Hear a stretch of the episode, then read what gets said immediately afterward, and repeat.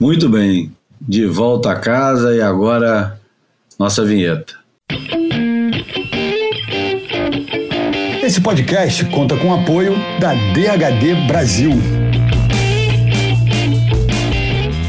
Bem-vindos ao Boia número 159, uma ilha de informação cercada de água salgada por todos os lados. Não precisa por todos os lados, né? Cercada de água salgada e pronto ou a filosofia de Botequim sobre surf e seus afins, líquidos e sólidos. O boy é gratuito e sai toda terça-feira. Nos avalie na sua plataforma de podcast predileta.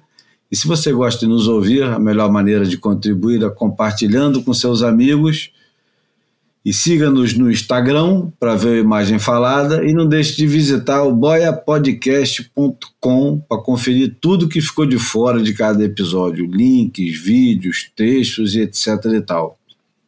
Se quiser nos ajudar financeiramente, temos a campanha no www.catarse.me barra apoia boia, apoia boia.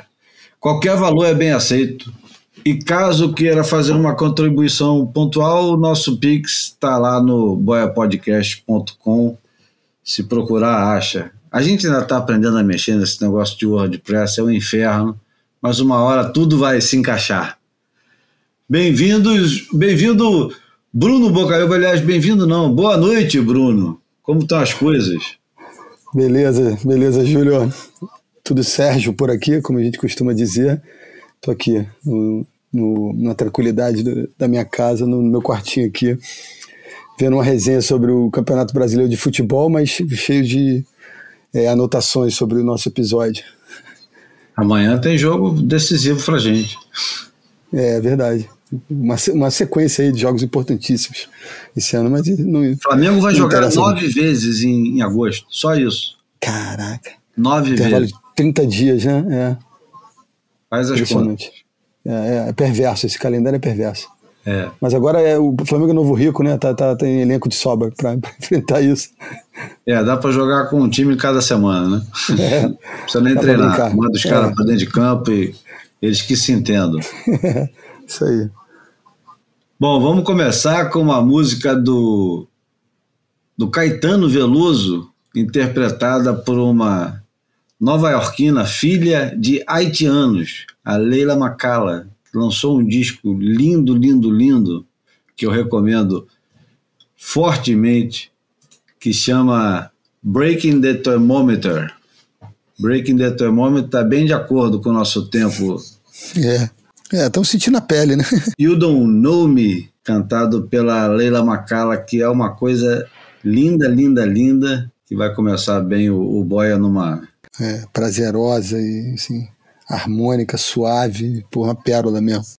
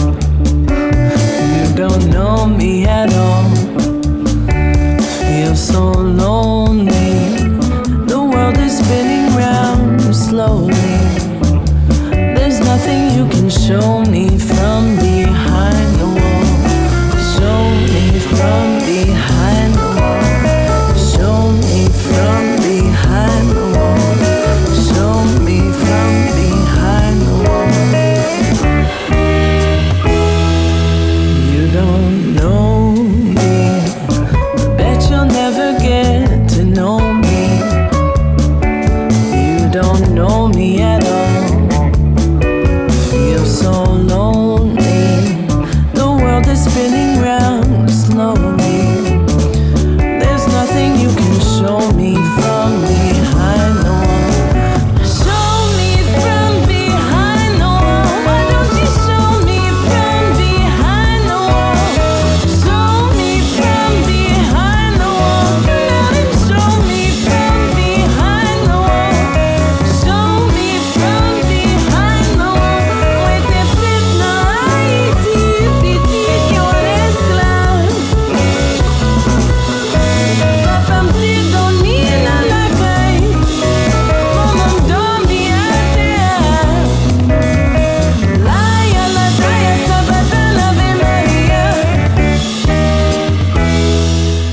Essa aí foi a Leila Macala com You Don't Know Me, um cover do. uma couve do Caetano Veloso. Legal, né? Que é um, um, um triângulo Bahia, é, Nova York e Haiti.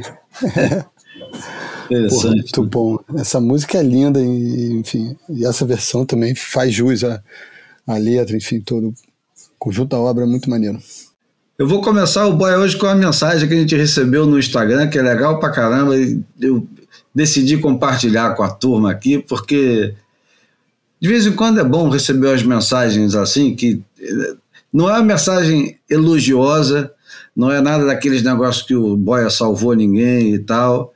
É uma mensagem simples que podia ser de um, de um amigo próximo. E acaba sendo, né? Porque a mensagem do Henrique BG mandou para conta do Boia Podcast lá no Instagram. Ele diz assim: Pô, acabei de voltar de Ubatuba, lembrei dos três lá na água hoje. Mar clássico, um metrão na série, canto mágico direito de Ubatuba, queda por volta das onze e meia da manhã, Família na Areia, Amigos na Água e no line-up Igor Dantas, Wesley Dantas, Suélia Naraíza, Ryan Cailano, Cainalo, Alexandre Moliterno, shaper local que quebra nas ondas também, e vários gromets. Todos nós disputando onda num clima cordial e onda para todo mundo. Fazia anos que eu não me divertia tanto surfando. Altas ondas, os caras quebrando na nossa frente e ainda pegando as sobras que eram excelentes.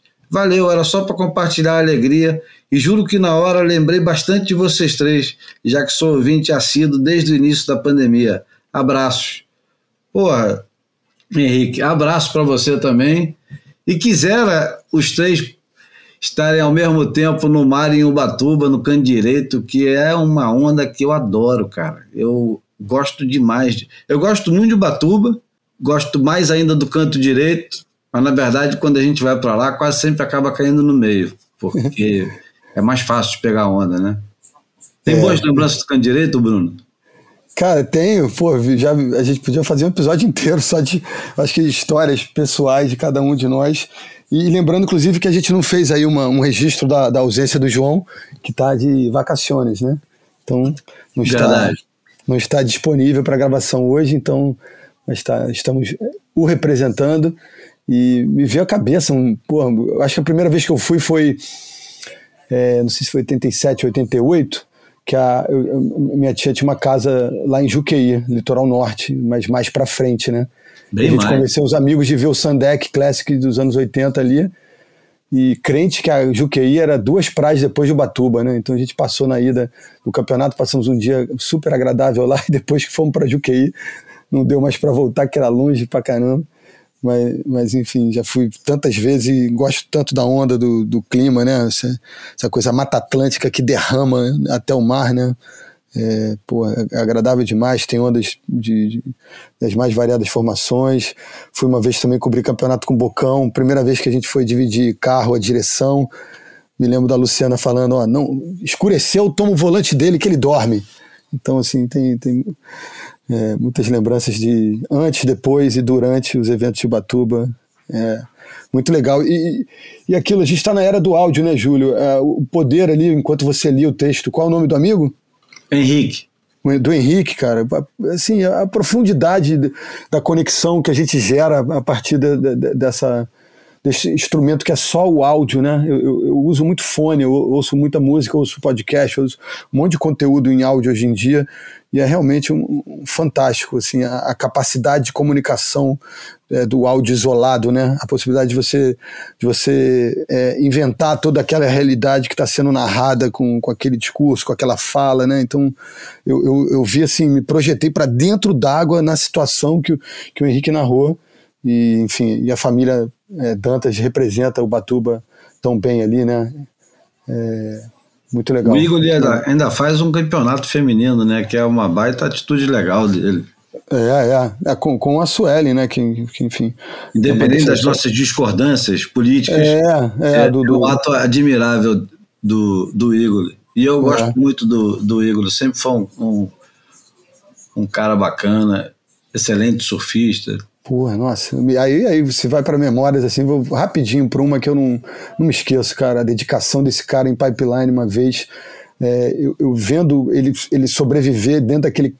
diante daquele crowd selvagem, mas com, com muita altivez, com muita atitude, tirando altos tubos, e daqui a pouco, depois de horas e horas, vendo ele sobreviver e se destacar naquele crowd selvagem numa assim, com um nível de peso grande, assim, a, a, não o maior de todos, mas já assustando um pouco. E aí, de repente, o cara sai da água pensando assim por ele.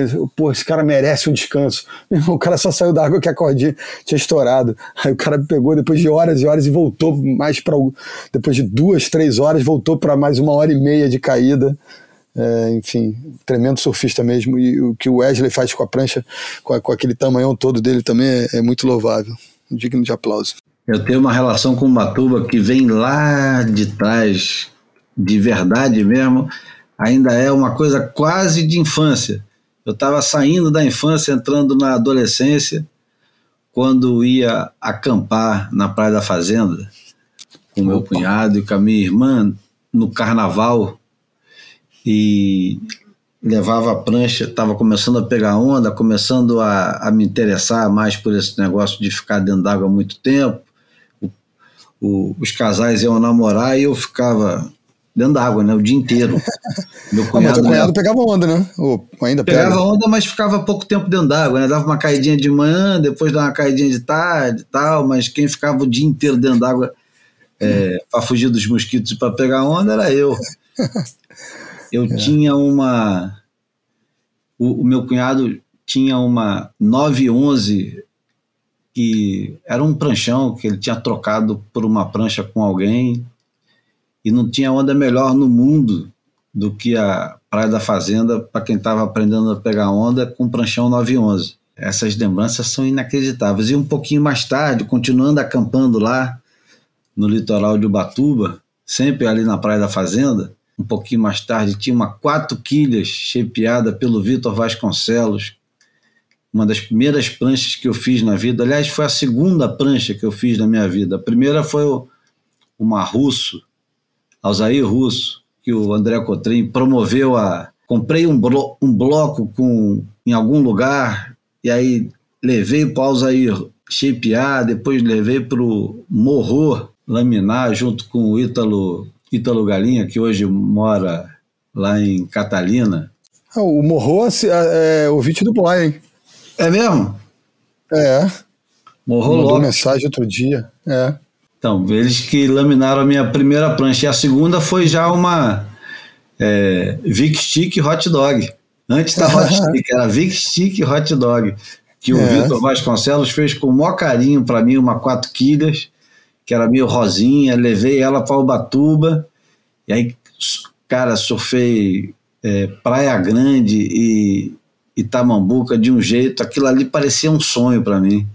Nunca mais esqueci aquela sensação de surfar, porque as ondas eram muito compridas, né? A gente estava acostumado aqui no Rio de Janeiro a surfar é. onda que durava a onda longa aqui no Rio durava 5 segundos, né? 6 segundos. Pegava uma onda e ia até a areia, ficava 8 segundos na onda. E aí em Ubatuba você ficava 15 segundos, 20 segundos, a onda quebrava lá fora. Nossa, era um sonho aquilo.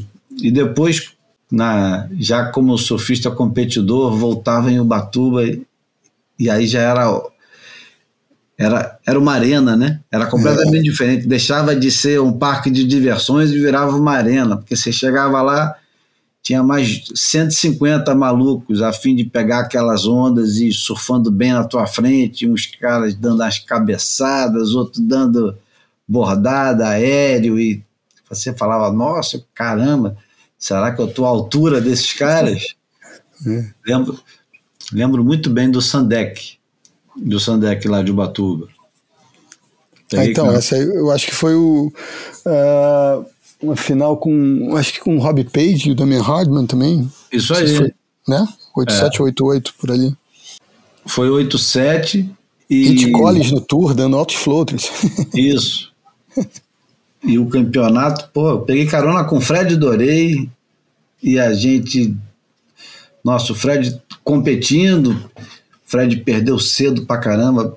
Competia mal o Fred, né? Mal pra cacete. Acho que ele perdeu Acho que até que ele perdeu pro Zecão, Uhum. vocal de lá. Aliás, o Vocalzaço. Zecão, o Zecão tem, tem um filho que tá surfando bem pra caramba agora, né? É. Kailane, né? Isso.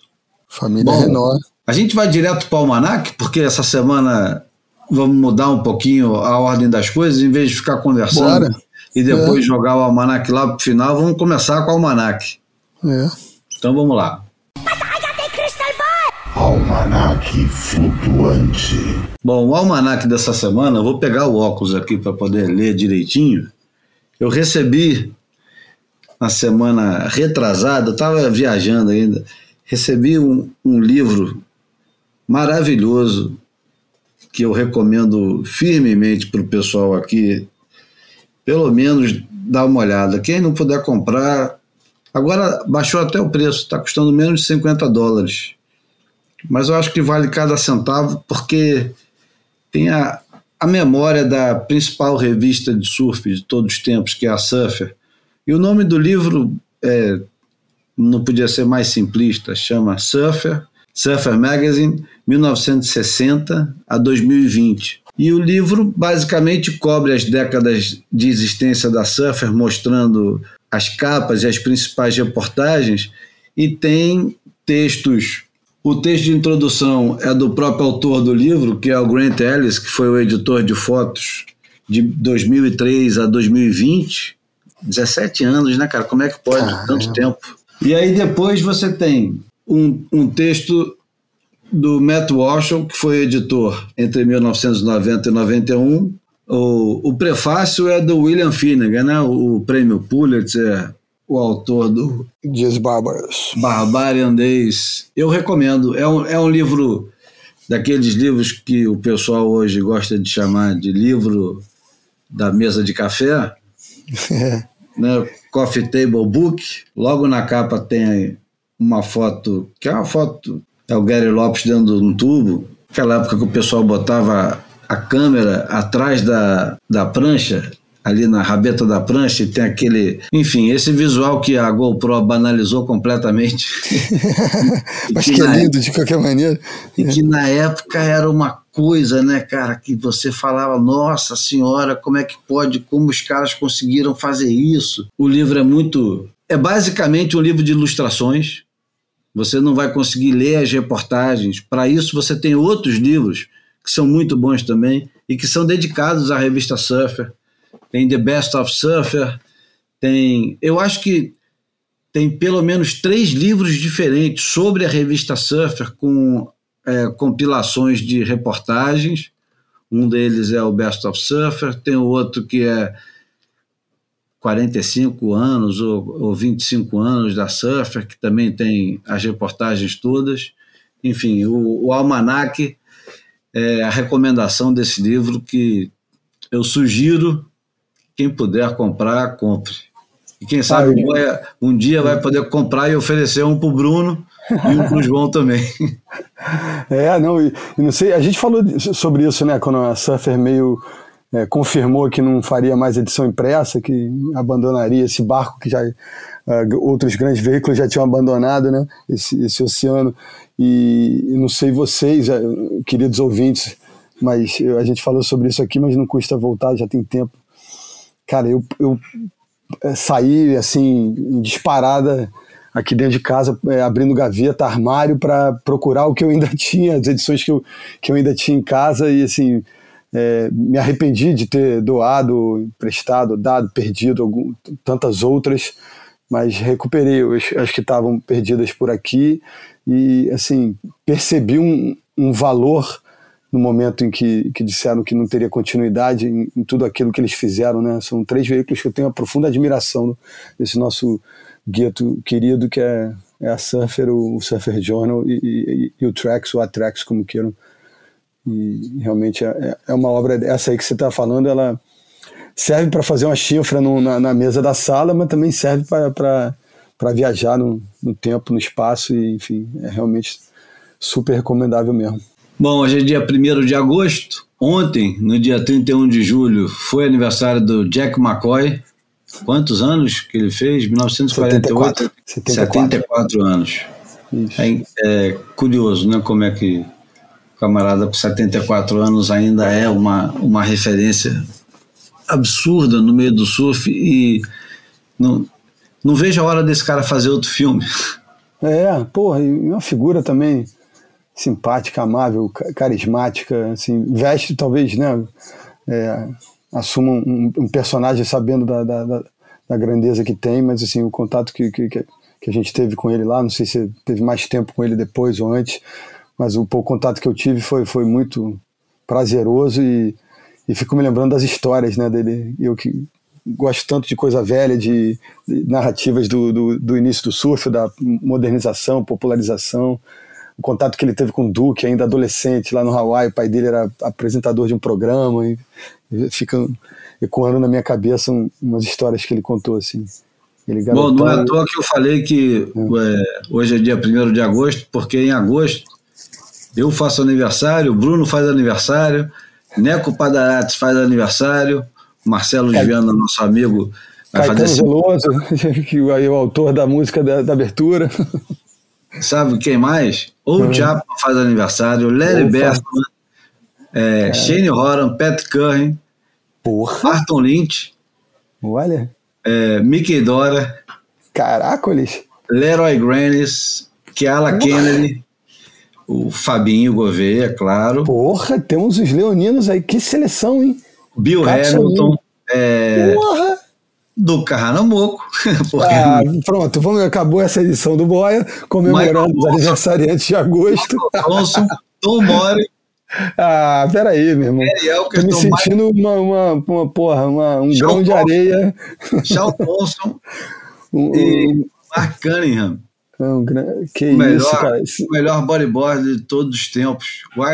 Tá. é o melhor waterman de todos os tempos. É, eu tô olhando aqui, o decode do, do Sean tá aqui na minha, no meu quarto, na minha bibliotecazinha aqui, humilde, sempre olhando para mim aqui. Tenho também uma admiração e um, e um, carinho enorme pelo, pelo Sean. E puta que pariu, desculpa aí. Só, só um palavrão define o nível desse, desse time aí.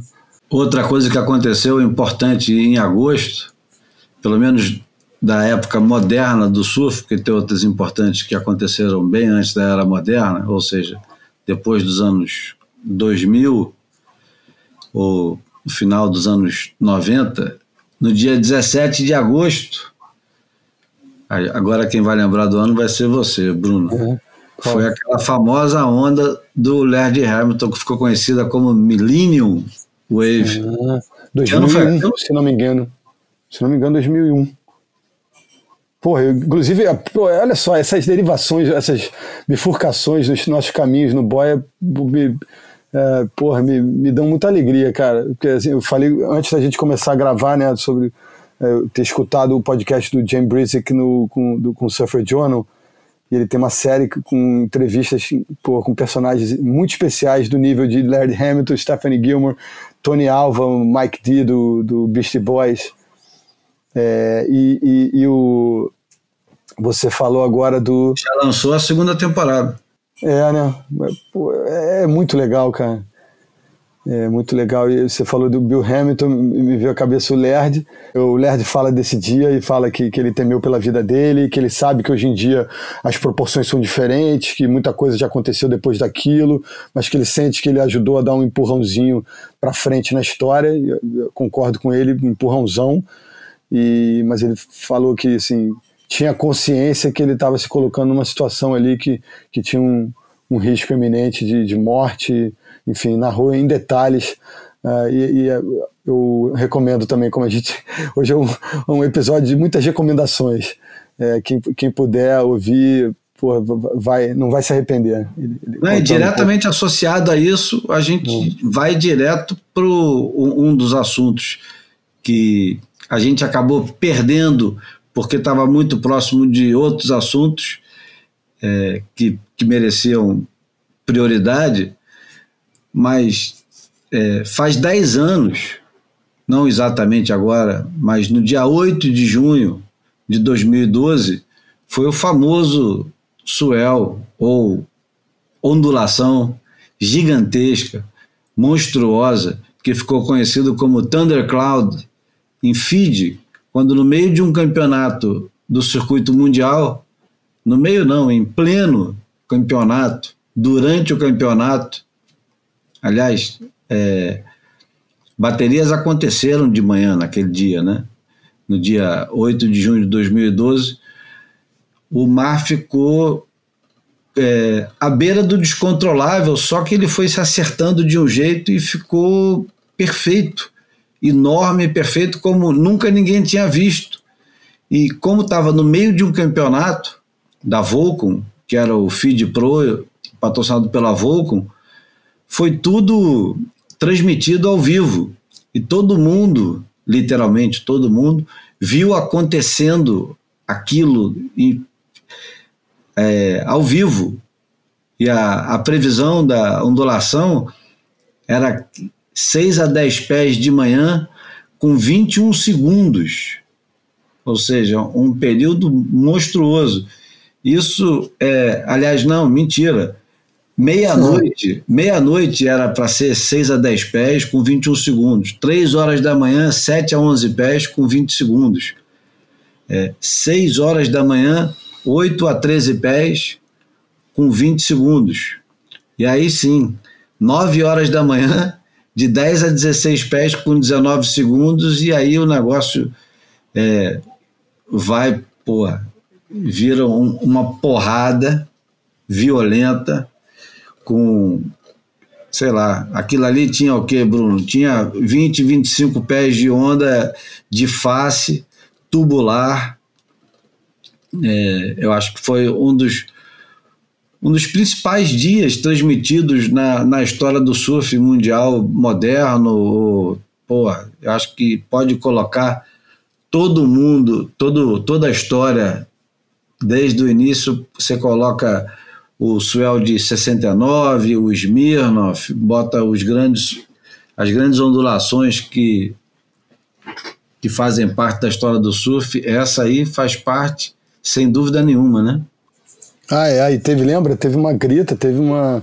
A, a, a, o público em geral, né, acompanhando o, circuito mundial, é, as pessoas não acreditavam que eles estavam desperdiçando aquela condição é, e não realizando baterias, né? Porque no dia maior eu acho que só tiveram duas baterias na água e mas você lembra que o vento não estava muito bom no início do dia, né? O vento estava meio esquisito, ainda estava balançando.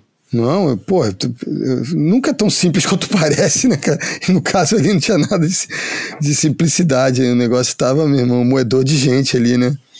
Então vamos lá, vamos lá, vamos lá, vamos, vamos lembrar um é. pouquinho como é que estava no início do dia. O Medina caiu de manhã, o Medina estava estreando é. no, no circuito mundial. O Medina, inclusive, faz a final com o Slater, pede pro Slater na final só, né? Mas enfim, o, o mar das finais não, não, não era nem de longe o mar desse dia épico aí, né? Né? E eu falei que tinha 20 pés, os caras hum. estimam que tinha 40 pés. Caraca, é. 40 pés. Não tava não, brincadeira. Essa foto dá uma medida, né? Essa prancha aí é um. Não, é uma... não calma que não tem foto ainda. Calma que a ah, imagem tá. falada ainda vai chegar. Ainda, ah, ainda vamos chegar no, no imagem falada. É, Por enquanto a gente está comentando é. É, e recordando o que foi aquilo. É. Porque depois de de duas baterias, eles disseram que estava muito perigoso, que o vento estava errado. Os caras que estavam lá e que sabiam que o mar ia ficar enorme, Ramon Navarro, Riff McIntosh, é, Ian Walsh. É, a turma. Tava, tava todo mundo. A fina flor do, do, do surf de onda grande. Os caras sabiam época. que o mar ia ficar enorme e foram todos para lá. E os caras foram para dentro d'água mesmo assim. E o mar estava é, crescendo, ficando cada vez maior, mas ainda não era uma coisa é, assustadora.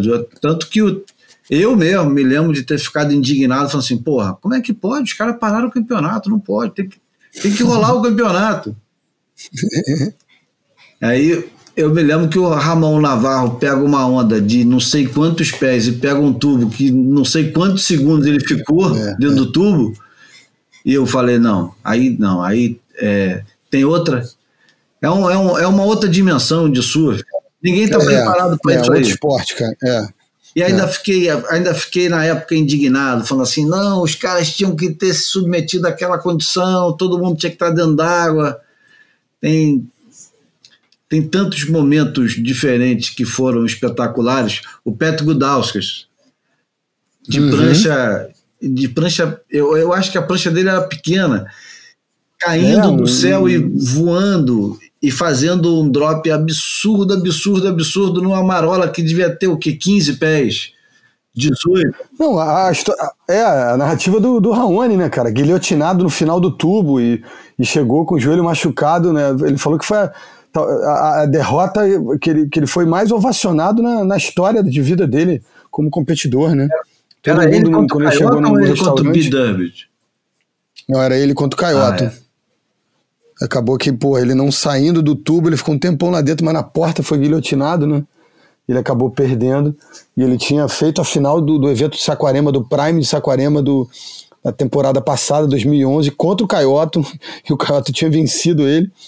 Então foi um, duas que ele carimbou em cima do Raoni. E essa, porra, realmente histórica. O Raoni falou que a derrota nem foi sentida porque ele foi tão assim bem recebido na, na volta para terra firme que nem, nem esqueceu que tinha perdido.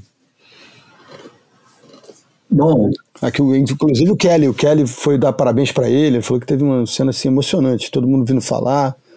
Meu irmão, te admiro por isso e tal coisa. É, e todo mundo pegando prancha emprestada, né? Exatamente. Todo emprestada era... para sentir o gostinho. Eu me lembro que o, é. o, o Mick Fanning e o Joel Parkinson pegaram pranchas emprestadas e foram surfar. Isso. O... Acho que essa do Raoni era emprestada, uma 8 e 6 de alguém. Algum desses bombeiros aí, meu. O... Não é? A galera do, do, do, Tour leva, pô, a maior é 6 e 8, né, hoje em dia. O CJ pegou uma, uma 9 pés emprestada do Kelly Slater. Ele é. parece que o Kelly Slater não surfou muito aquele dia, não, hein, cara? Não, não. Parece que ele observou muito, ele né? Ele ficou pianinho. falaremos disso. É. Enfim, mas é, é, é, compreensível. Não, a dimensão daquilo ali, meu irmão, é. é o Nathan Fletcher estava com uma 10 e 10. uma 10 e 10. Não, tem ondas muito memoráveis. Tem o tubo do Ian Walsh de 18 segundos. Tem é, não me lembro muito bem dessa do Ramon que você falou, que o cara tava lá para aquilo, né? Para aquele mastodonte mesmo. Com a prancha amarela, se não me engano, né? Não, acho que a prancha era. Acho que Bruce também. Branca, né? Bruce também. É branca do Ramon? É. Hum. Bom, vamos para a imagem falada que tem a ver com essa, essa conversa de agora. Vamos embora. Fotografei você na minha Rolleiflex.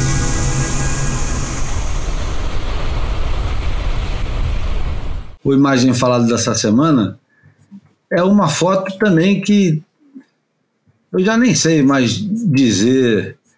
É, a descrição da foto é a seguinte: a prancha deve ter por volta de nove pés ou oito e cacetada, não importa, nessa altura um pé a mais, um pé a menos não vai fazer muita diferença.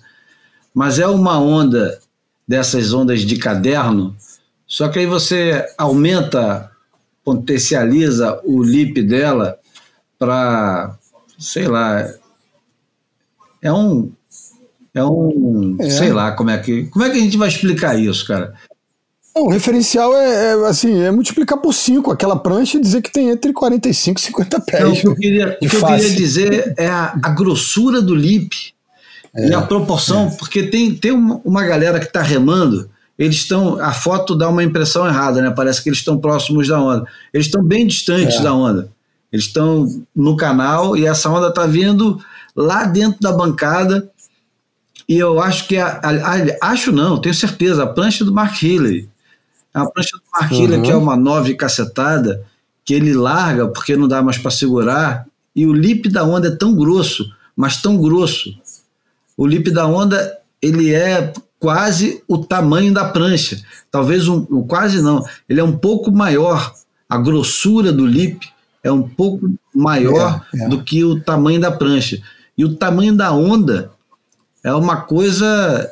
É, é estilo aquelas fotos que você vê mamute e, e o, o, o, elefante, como nós conhecemos hoje. Aí tem aquela proporção assim: o mamute era muito maior, um dinossauro e um e um qualquer outro ser vivo.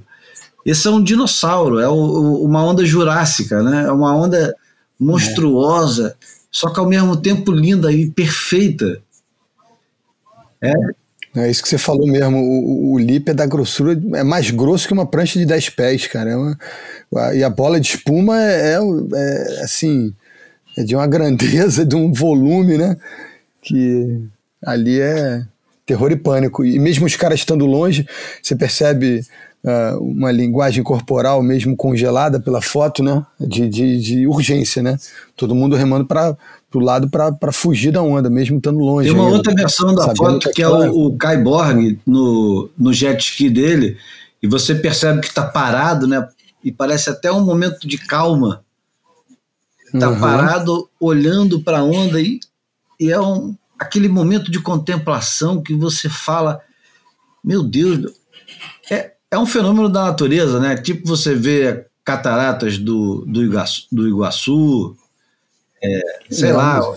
No caso aí, mas não é de uma, de uma grade protegida, né? O cara tá ali com, é, com, com, a moto aquática, de fato tá, parece que ele tá congelado, olhando para a bola de espuma, para o epicentro do, do desse fenômeno natural. Eu estava né? lendo o relato do Vaughan Blake, irmão do Ronnie Blake, que é o apresentador da WSL, e ele dizendo que depois de assistir um tubo no canal nesse dia aí, o ouvido dele deu aquela, sabe aquela descompensada no ouvido, ouvido quando... Ah, você dá uma estalada, faz quase um, um vácuo, né? Uma... Pra, para você ter uma ideia da intensidade das ondas que é, tinham nesse é. dia e o deslocamento de ar que devia ser esse negócio. É.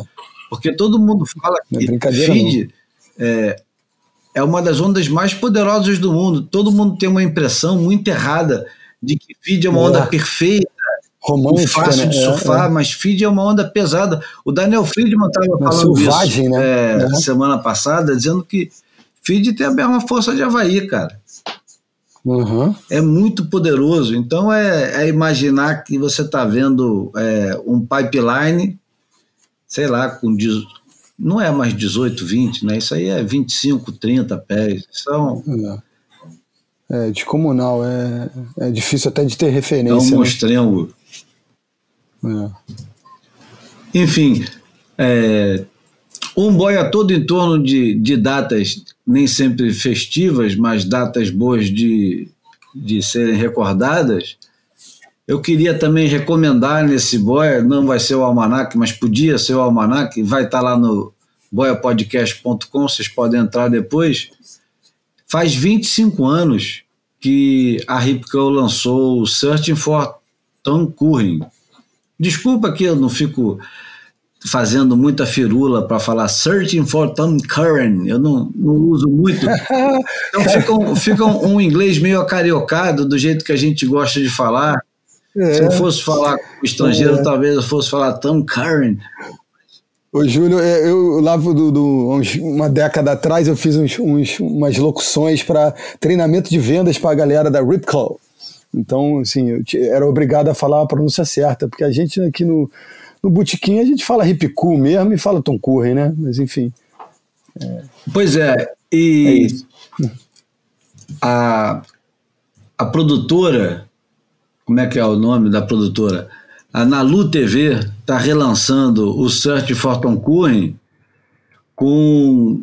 É, parece que tem cenas novas, é, tem uma edição especial com livrinho, é um, um Blu-ray com, com várias fotografias que você pode, você pode assistir online pagando 15 dólares, pode é, comprar o pôster, pode comprar a edição especial com com livrinho, é, edição de colecionador, Blu-ray, DVD, a conversa toda. Eu tenho a impressão, não sei se ainda está lá disponível, mas quem é assinante do Surfer Journal também pode assistir o Search Photon Current gratuito. Tem aquele grande momento do. do são, são muitos grandes momentos diferentes, né?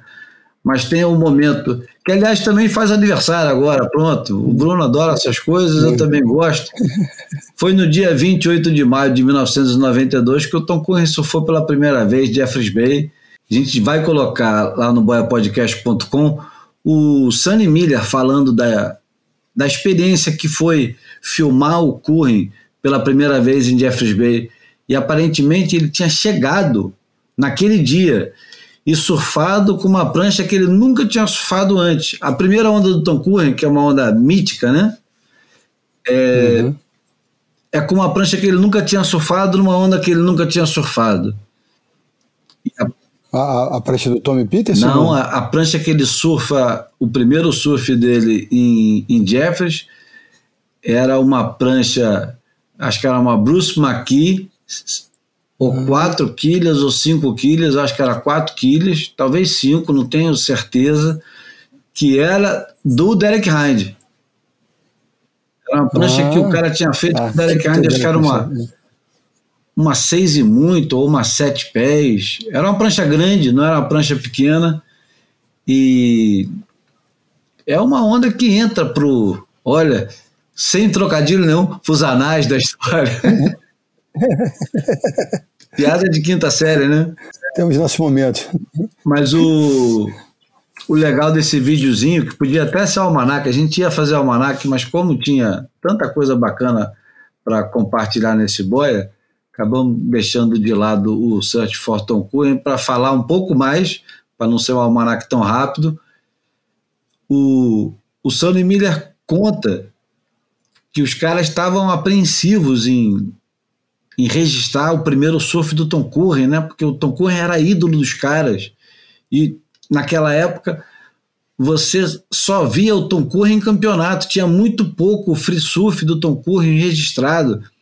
Não é igual hoje que todo mundo tem muito free surf, qualquer caída que você dá está registrada por alguém que ou está com o telefone ou está com a câmera.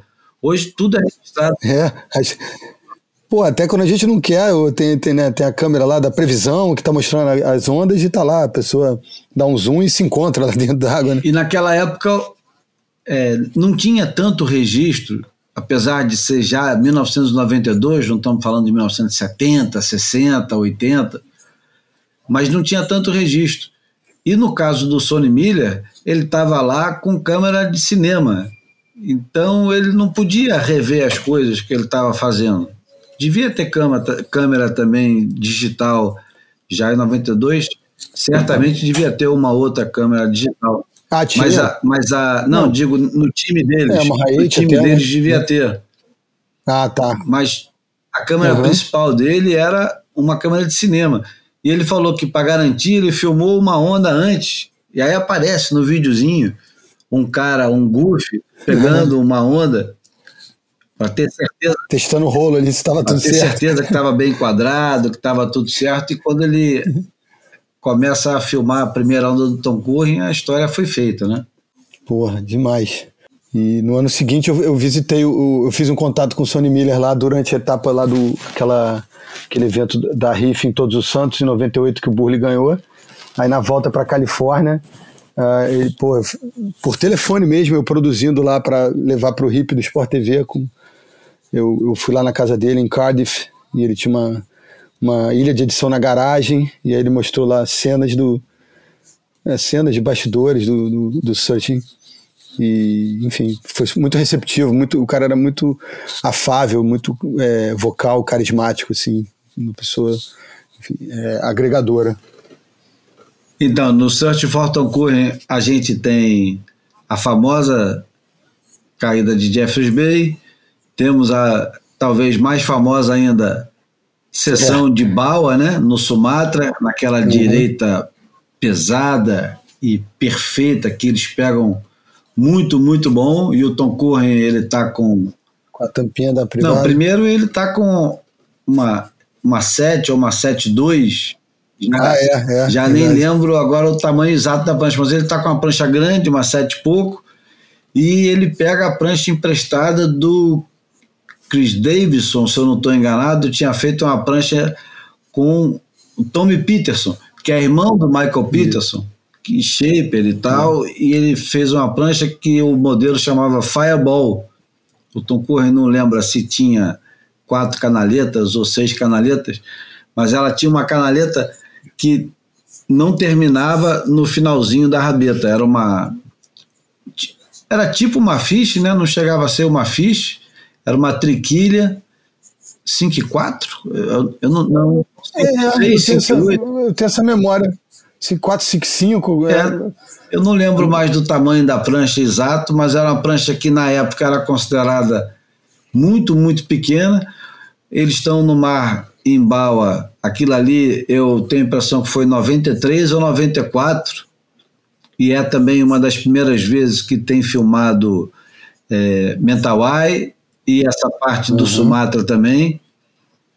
E, e o Curren troca de prancha, pega essa prancha pequenininha e surfa pra cacete, pega altos tubos e é uma parte meio psicodélica, faz umas dancinhas, né? Ele tava muito doido naquela, é. naquela trip. É, é uma trip, se eu não me engano, é uma trip com é, Tom Curren, é, Brock Little, Demian Hardman, Frank Oberhauser, Gary Green, Sonny Miller, é, quem mais? Não, Chris Davidson, com certeza. É, talvez, talvez o, o, o Red moleque, não sei.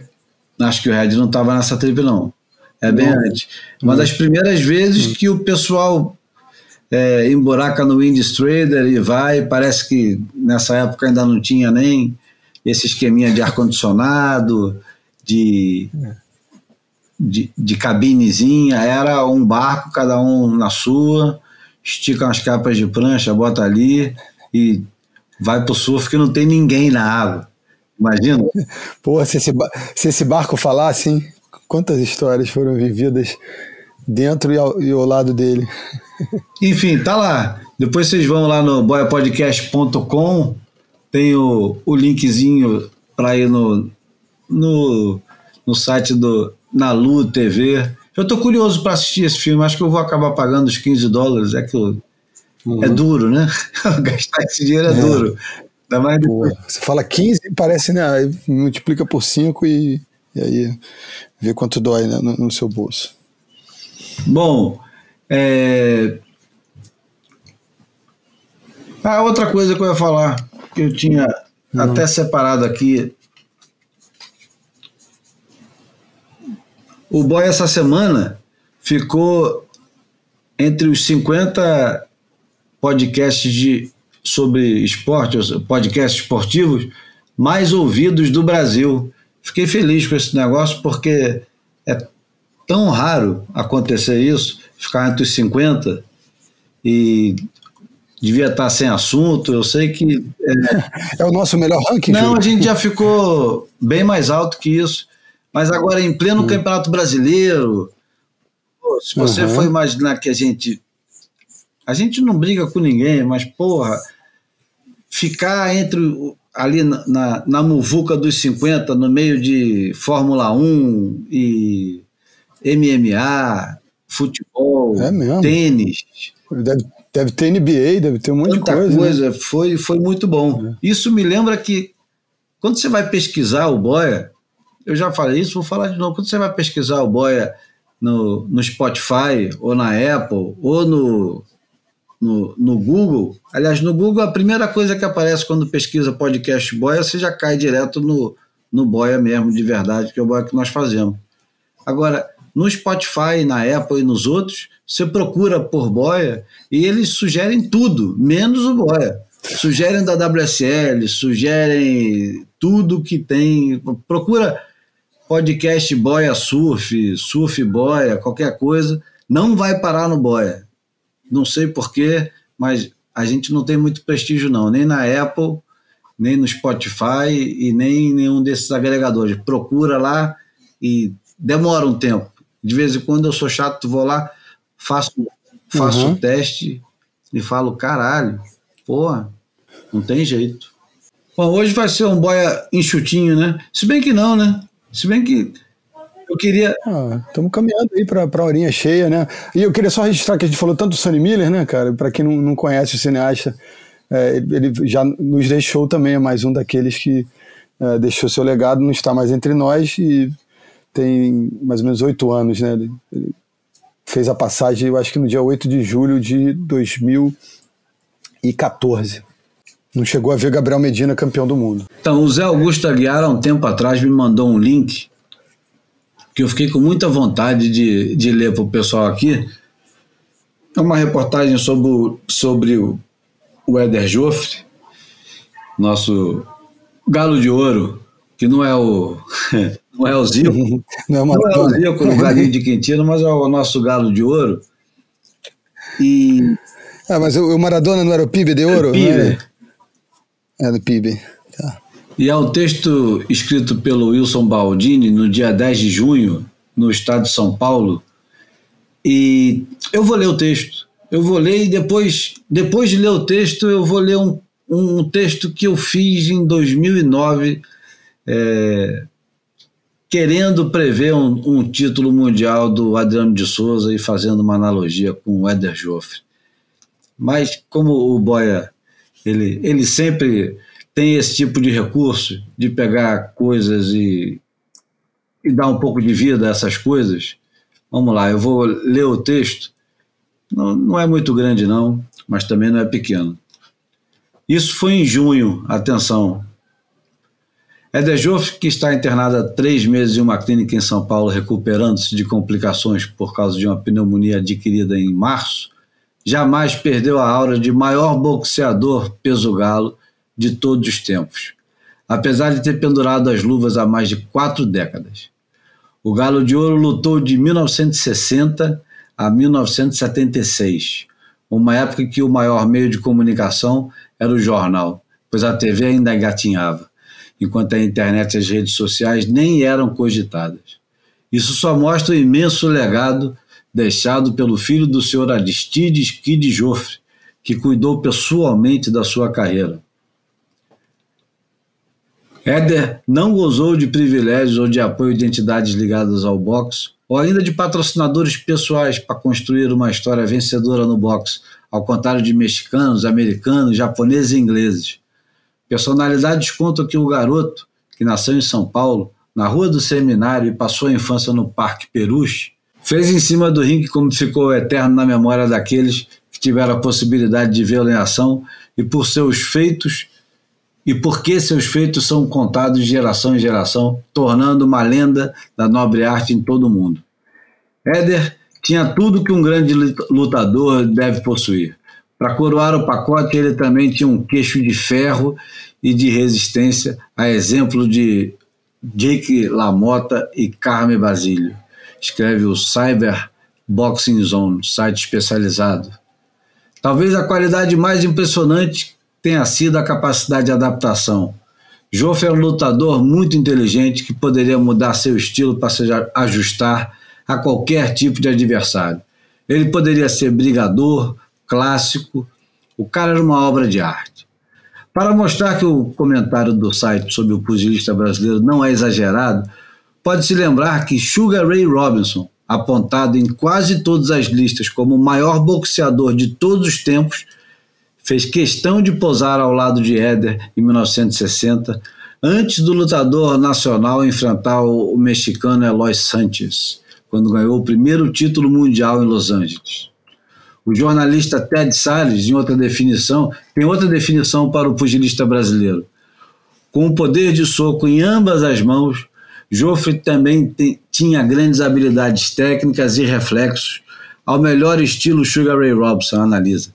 Ele tinha o gancho e o direito em linha reta, um inferno, ele tinha tudo, um perfurador de corpos. Com tanto reconhecimento nos Estados Unidos, Éder entrou pelo Hall da Fama do boxe em 1992. A maioria dos fãs americanos não teve a oportunidade de vê-lo em ação, mas nos anos 60, Éder Joff foi considerado o melhor lutador libra por libra, pound to pound, em todo o mundo, afirma Ed Brophy, diretor executivo do Hall of Fama, do Hall of Fame. Em livrarias de Nova York sempre foi possível comprar pôsteres do ex-pugilista brasileiro por 30 dólares, ou camisetas com o rosto do campeão por 40 dólares. desde o tempo em que seus nocautes eram manchetes nos jornais.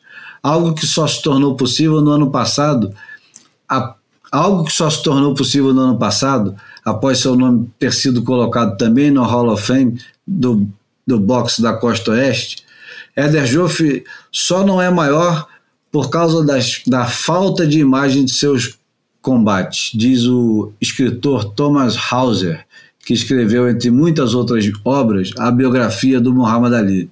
Joffre foi um dos maiores de todos os tempos. A lendária revista The Ring classificou o Éder como o nono melhor de todos os tempos. Dan Cuoco, diretor da International Boxing Research Organization, foi além. Vi muitas lutas dele e posso dizer sem medo de errar que Éder Joffre foi o boxeador mais subestimado de todos os tempos. O respeito por Éder vem também até do único adversário a, o único adversário a vencê-lo em 20 anos de carreira. Foi o maior adversário da minha carreira. Fiquei em pânico quando descobri que iria lutar com ele. Era muito resistente e um grande pegador, afirma o japonês Masahiko Harada, que bateu o brasileiro duas vezes, em 65 e 66, ambas no Japão. No total, Éder lutou 81 vezes, 75 vitórias, 53 nocautes e 4 empates. Éder também se transformou em ídolo de lendas do boxe em outras categorias. Quando penso no Brasil, penso em Éder Joffre. Assisti muitos tapes de suas lutas e gostava do seu estilo agressivo. Foi um grande campeão, diz Mike Tyson, ex-campeão mundial dos pesos pesados. O mexicano Carlos Arati, outro campeão mundial dos galos, mas nos anos 70, também enumera elogios ao brasileiro. Gostaria muito de ter lutado contra Éder. Fomos grandes lutadores, mas melhor assim. Um poderia perder e poderia ter sido eu, disse o pugilista, que ganhou 63 vezes por nocaute em 63 vitórias. Caramba. Enfim, é, ele ainda fala um bocado do, do, do Éder Joff, diz que Éder foi campeão dos Galos de, 60, de 1960 a 1965, além de ostentar o cinturão dos pesos penas de 73 a 74. Parou de lutar em 1976, aos 40, aos 40 anos. Enfim, era só para não deixar de fazer essa homenagem e aproveitar, e desculpa aqui se estou me alongando demais, para falar do. Eu, numa cobertura em quando? Deixa eu ver aqui. Cobertura de um campeonato. Não, cobertura do ano de 2009. Opa! É. Bicampeonato do, do Fanning. Eu fiz uma resenha para a revista Hardcore em 2009. E no momento de falar sobre o Mineiro, eu faço o seguinte parágrafo aqui. O ano do Mineiro. Mil, é, 16 de agosto de 1960, Los Angeles, nono round. Éder Joffre é atingido no fígado por um dos mais severos pugilistas do seu tempo, o mexicano Joey Mendel. A dor é insuportável. Joffre cede, abaixa e é golpeado violentamente com um upper. Sentiu gosto de sangue na boca. Desvio do septo. Uma vitória daria a chance de Eder Joffre desafiar o campeão mundial, não sem antes passar pela pedreira Ricardo Moreno, um dos murros mais potentes de todos os tempos, segundo a revista Ring, Eloy Sanches. Era o campeão mundial. Eder Joffre nunca tinha perdido uma luta em toda a carreira. Exausto, o Galo de Ouro, como era conhecido, lutava no peso galo, volta ao ringue para o décimo round. Deus sabe como, cabeça erguida, seu estilo agachado, acerta alguns golpes no fígado do adversário, o cerca nas cordas e castiga o mexicano sem pena. Mendel cai, nocaute. No dia 18 de novembro daquele mesmo ano, Joffre derrubaria o campeão mundial, mas Mendel foi muito mais difícil, diria ele. Mineiro, Adeno de Souza, representa para o surf brasileiro atual o que Joffre era para o boxe nos anos 60. Esperança, não uma esperança religiosa e cega. mas uma esperança conquistada na base da força de vontade, seriedade e inacreditável superação. A vitória do Mineiro em Mondaca é o grande momento do surf brasileiro desde Neco em Rossegor, 2002, e Peterson no Rio, em 1998, ou Vitor Ribas em Lacadão, em 97. Descontando aqui o título do Bruninho no Tahiti como wildcard, porque não fazia parte do WT. Nem pelo triunfo em si, mas pela oportunidade de devolver tantas derrotas ao Slater e pisar definitivamente no solo sagrado dos top 3 do mundo logo abaixo de Fene e Parco, acima de B. Derby, CJ, Taj e Sim, do Slater. Mineiro fez três finais no, no único ano, assim como Parco e Fene, mais do que o Taj e o, e o Slater. Desde o terceiro lugar do Vitinho em 1999, que um surfista não chega tão perto e de maneira tão arrasadora. Enfim, eu estava lá em 2009 sonhando com o título do. um possível título do Mineiro. Mal uhum. sabíamos nós que em 2014 o. É, e, e olha que. É, e, e 2009 é o ano do, da vitória do, do Gabriel sobre o, o, o Percizinho, o Neco, no, ali no, na Praia Mole, né? No, naquele Maresia Surf International. Então 2009 é um, é um ano de, de virada sobre esse aspecto mesmo. O Mineiro faz a, perde para o Parco num Kirra pequeno, dando uma dura fenomenal na final. Ganha do Chris Davidson na final, que era para ser Mundaka, mas foi Báquio. E perde para o Slater a final de Imbituba, dando uma dura também. Então, assim, é, é, é muito importante, muito simbólico mesmo essa, essa temporada. E, e, o Fênix naquele esquema, né? Um, um, ano sim, um ano não, né? Ganhou 2007, aí oito foi mais o, um título do Kelly e nove ele volta para vencer e só venceria o terceiro em 2013, né? Beleza, acho que a gente pode ir para a porta agora. Faltou alguma coisa? Não, acho que é, fiz, fizemos tudo que nos propusemos. ah. Que não, que não, não faltou nada, tá tudo certo. Agora Opa. vamos encerrar Vamos encerrar com Arnaldo Batista. Você está pensando que eu sou Loki? Esse álbum dele de 1974. Tá aí, a gente começou com Caetano, vamos terminar com Arnaldo Batista. Porra. O, o Arnaldo tinha acabado de sair dos Mutantes e, de, e separado da Rita Lee. Tava completamente é, afundado no LSD naquela época que era a época de experimentação, né? E esse disco dele era um disco é, arriscado. O nome do disco era esse. Você está pensando. Aliás, o nome do disco era Loki, não era. Era Loki é. com interrogação. E que engraçado que na época eu sempre, quando ia procurar disco nos sebos de disco usado, eu associava esse Loki ao Loki do Thor, né? Uhum. Eu nunca imaginava que o Loki era o Loki de louco, né? que Loki era esse, né? Muito é, Loki. Muito Loki, completamente Loki.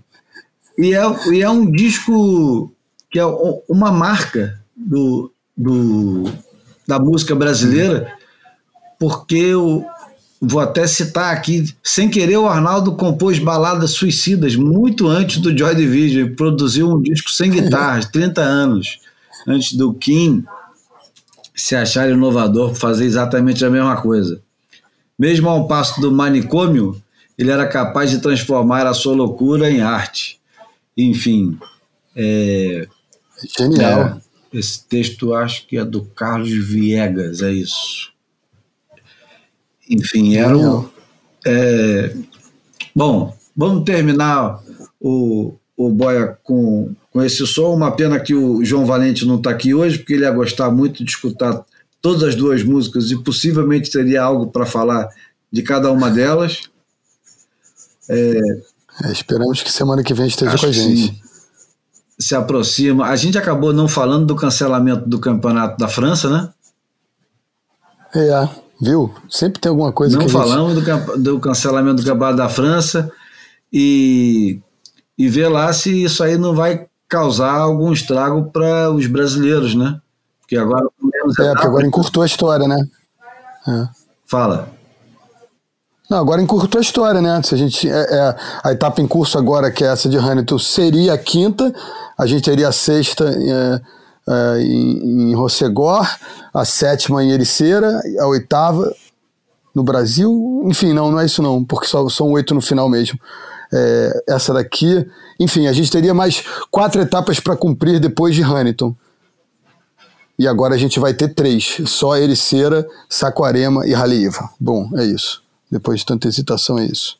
Não vou falar de data, não, porque posso estar confundindo a ordem de Ericeira com, com não, semana que vem a gente deve ter mais novidades também sobre o Challenger. Eu não sei se o, a WSL vai fazer alguma coisa. Enfim, já começou o US Open, tá rolando a toda. Tinha até onda hoje, não estava tão é, ruim, não. tava, era um vento desgraçado, mas tinha umas ondas. É. Bom. Você tá da menos querida de todas, eu acho que. Eu não estou incluído no, no, nos detratores, mas eu entendo. Bom, vamos lá, né? Eu sou o Júlio Adler e junto do meu camarada Bruno Bocaiúva, me despeço de vocês. Vou dar aqui a palavra ao Bruno para se despedir também e a gente termina com você está pensando que eu sou Loki. É isso, Júlia. Por essas e outras que eu costumo dizer, eu sou um conservador na economia e um liberal nos costumes. Salve, Arnaldo Batista. É, ele é também, né? Então eu também sou. É. Então vamos lá. Você está pensando que eu sou Loki? Arnaldo Batista, esse foi o Boia número 159. Semana que vem, 160. Números redondos, hein, Bruno? É isso aí. Aquele abraço, abraço. e até semana que vem.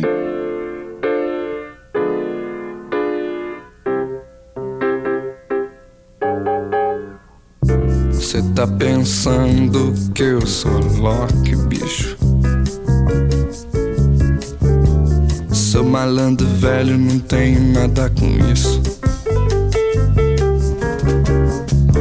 Você tá pensando que eu sou Loki, bicho? Sou malandro velho, não tenho nada com isso. Gente andou, a gente queimou muita coisa por aí. Ficamos até mesmo todos juntos, reunidos numa pessoa só.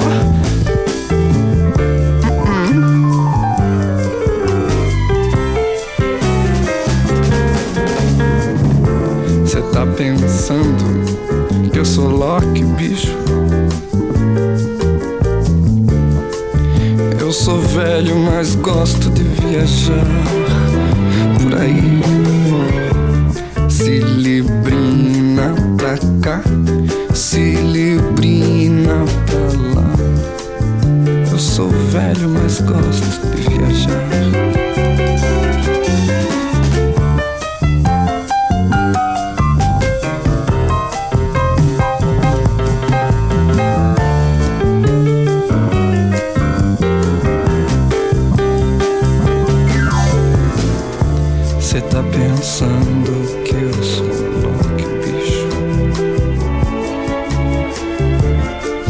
Sou malandro velho, não tenho nada com isso. Cê tá pensando que eu sou Loki, bicho. Malandro velho não se mete no enguiço. A gente andou, a gente queimou muita coisa por aí. Ficamos até mesmo todos juntos reunidos numa pessoa só.